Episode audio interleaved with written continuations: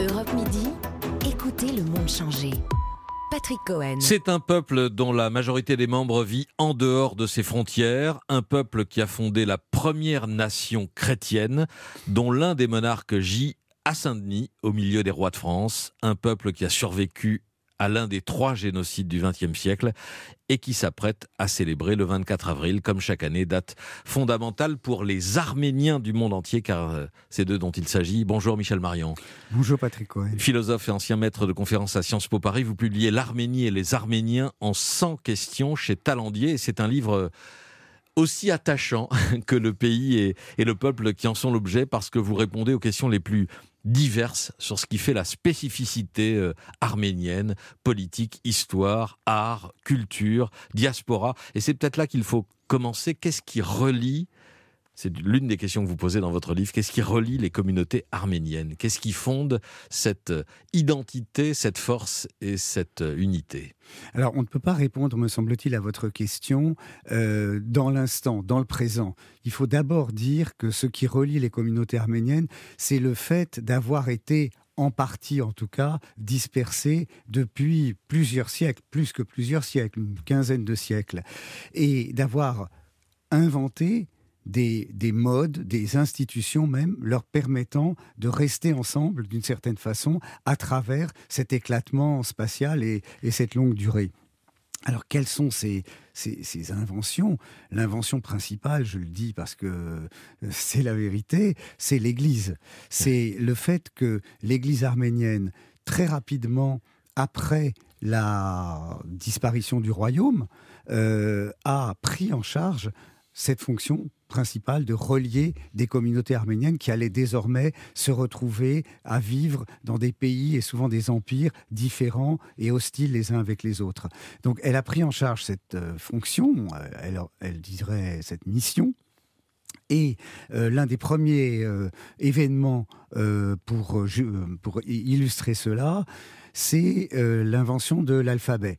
Euh, évidemment, beaucoup de peuples, beaucoup de langues ont vu euh, des, ont eu des alphabets spécifiques, mais la fonction qui a été assignée à l'alphabet arménien est très particulière. Elle consistait à ce que les textes religieux puissent être lus aussi bien par les Arméniens de l'Empire byzantin que par les Arméniens de l'Empire perse. Donc très peu de temps après, 25 ans après la destruction du royaume, l'Église arménienne euh, a inventé le moyen de euh, dire non finalement à cette division et de garder le contact. Ça, c'est pour le lointain passé. Vous me direz, il faut peut-être qu'on parle de périodes plus rapprochées. Aussi. Oui, mais c'est ce qui fonde aussi cette, euh, cette histoire dont se revendiquent aussi euh, les Arméniens du monde entier aujourd'hui. Alors, faut, on va dire où ils sont, euh, ces Arméniens du monde entier, parce que l'Arménie, c'est un tout petit pays qui est très enclavé, on, on, va en reparler, et une diaspora qui est dispersée, alors pour une part en, en Russie, euh, à Moscou. Euh, la France est un foyer très important, plus, plus de 500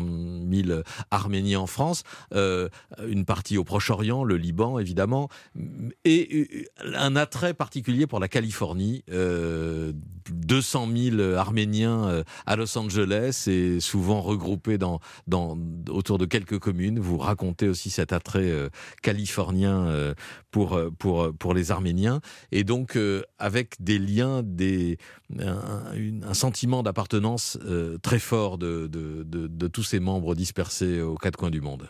Alors le sentiment d'appartenance, donc on a, on a parlé de ses bases, il est réactivé à chaque grand événement en particulier chaque grand événement traumatique. Il a été réactivé, bien entendu, et même porté à une échelle inconnue au moment du génocide, mais il a été très fort aussi au moment du séisme de 1988 qui a ravagé le, tout, le, tout le nord de l'Arménie. Et puis, euh, d'une certaine façon, euh, la dernière guerre du Karabakh a aussi euh, ressoudé dans l'inquiétude, pour le moment, dans l'absence d'une vision claire de, de, ce qui peut se passer, a ressoudé ces communautés. Alors, si on doit parler de la, des lieux de dispersion et d'attrait des diasporas, euh, je n'ai rien à redire à, à, ce que vous avez dit, même que, dans que j'ai puisé dans votre livre. Hein. Oui, mais vous avez eu raison de dire quelque chose à, quoi on est souvent euh, insensible, alors que c'est très important. Il y a une diaspora, la, la diaspora la plus importante aujourd'hui, elle est à Moscou Elle est même pas en, Californie. Celle de Californie, elle est plus vibrante, elle est plus, euh, elle est plus bling bling. Je prends l'exemple de Kim Kardashian, mais la, ah diaspora la plus forte numériquement, c'est euh, la diaspora russe. Voilà, c'est, ça fait partie des questions euh, que vous abordez chapitre après chapitre. Pourquoi Kim Kardashian plaît-elle tant aux Arméniens? Voilà, il y a des questions comme ça, y compris pourquoi y a-t-il tant de photographes arméniens? Voilà, il y a toutes ces spécificités là qui font le prix et, l'intérêt euh, euh, qu'on peut, qu'on peut porter à cette, à cette culture euh, arménienne très vivace, Je Michel crois que C'était important, même si ça a surpris certains lecteurs,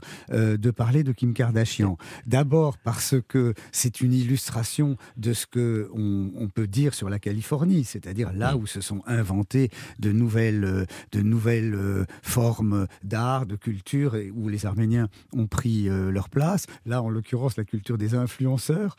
Euh, mais c'est important aussi parce que, et c'est là-dessus que j'insiste dans le chapitre que vous, avez cité, euh, sur le fait qu'elle représente euh, un mode de vie qui est à la fois complètement à milieu de cette église arménienne dont j'ai parlé tout à l'heure, puisque euh, elle est, euh, elle est, elle est pas du tout d'abord dans l'endogamie. Non, hein, euh, ça c'est le moins qu'on puisse dire.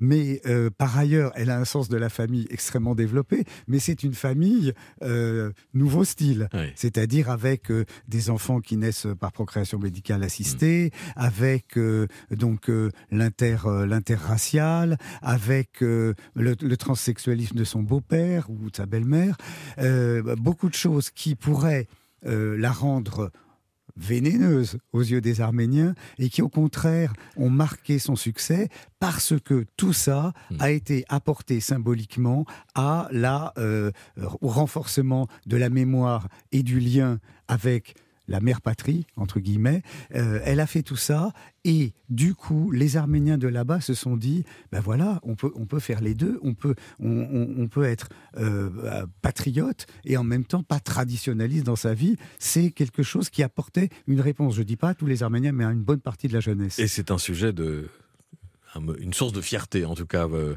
euh, d'une certaine façon pour les Arméniens. Les questions de culture sont importantes, je le disais, la musicalité arménienne, le succès des Arméniens dans les, dans les sports de combat. Mais je reviens euh, au sous-titre de votre livre, Les clés d'une survie.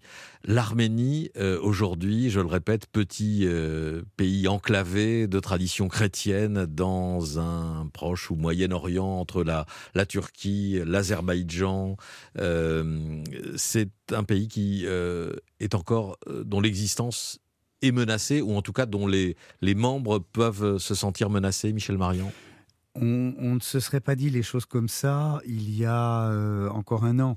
il y a un an, on était dans une presque euphorie après la catastrophe qu'avait été le génocide, après l'emprisonnement qu'avait été la soviétisation, après la, souffrance qui avait été celle du, tremblement de terre, on pensait que euh, l'Arménie commençait à sortir du tunnel.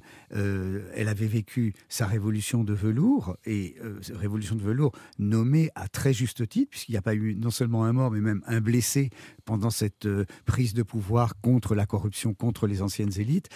Il y avait aussi une euphorie par rapport à la reconstitution de la diaspora après 100 ans après le génocide, hein, pendant les, commémorations de 2015 où était allé notamment François Hollande.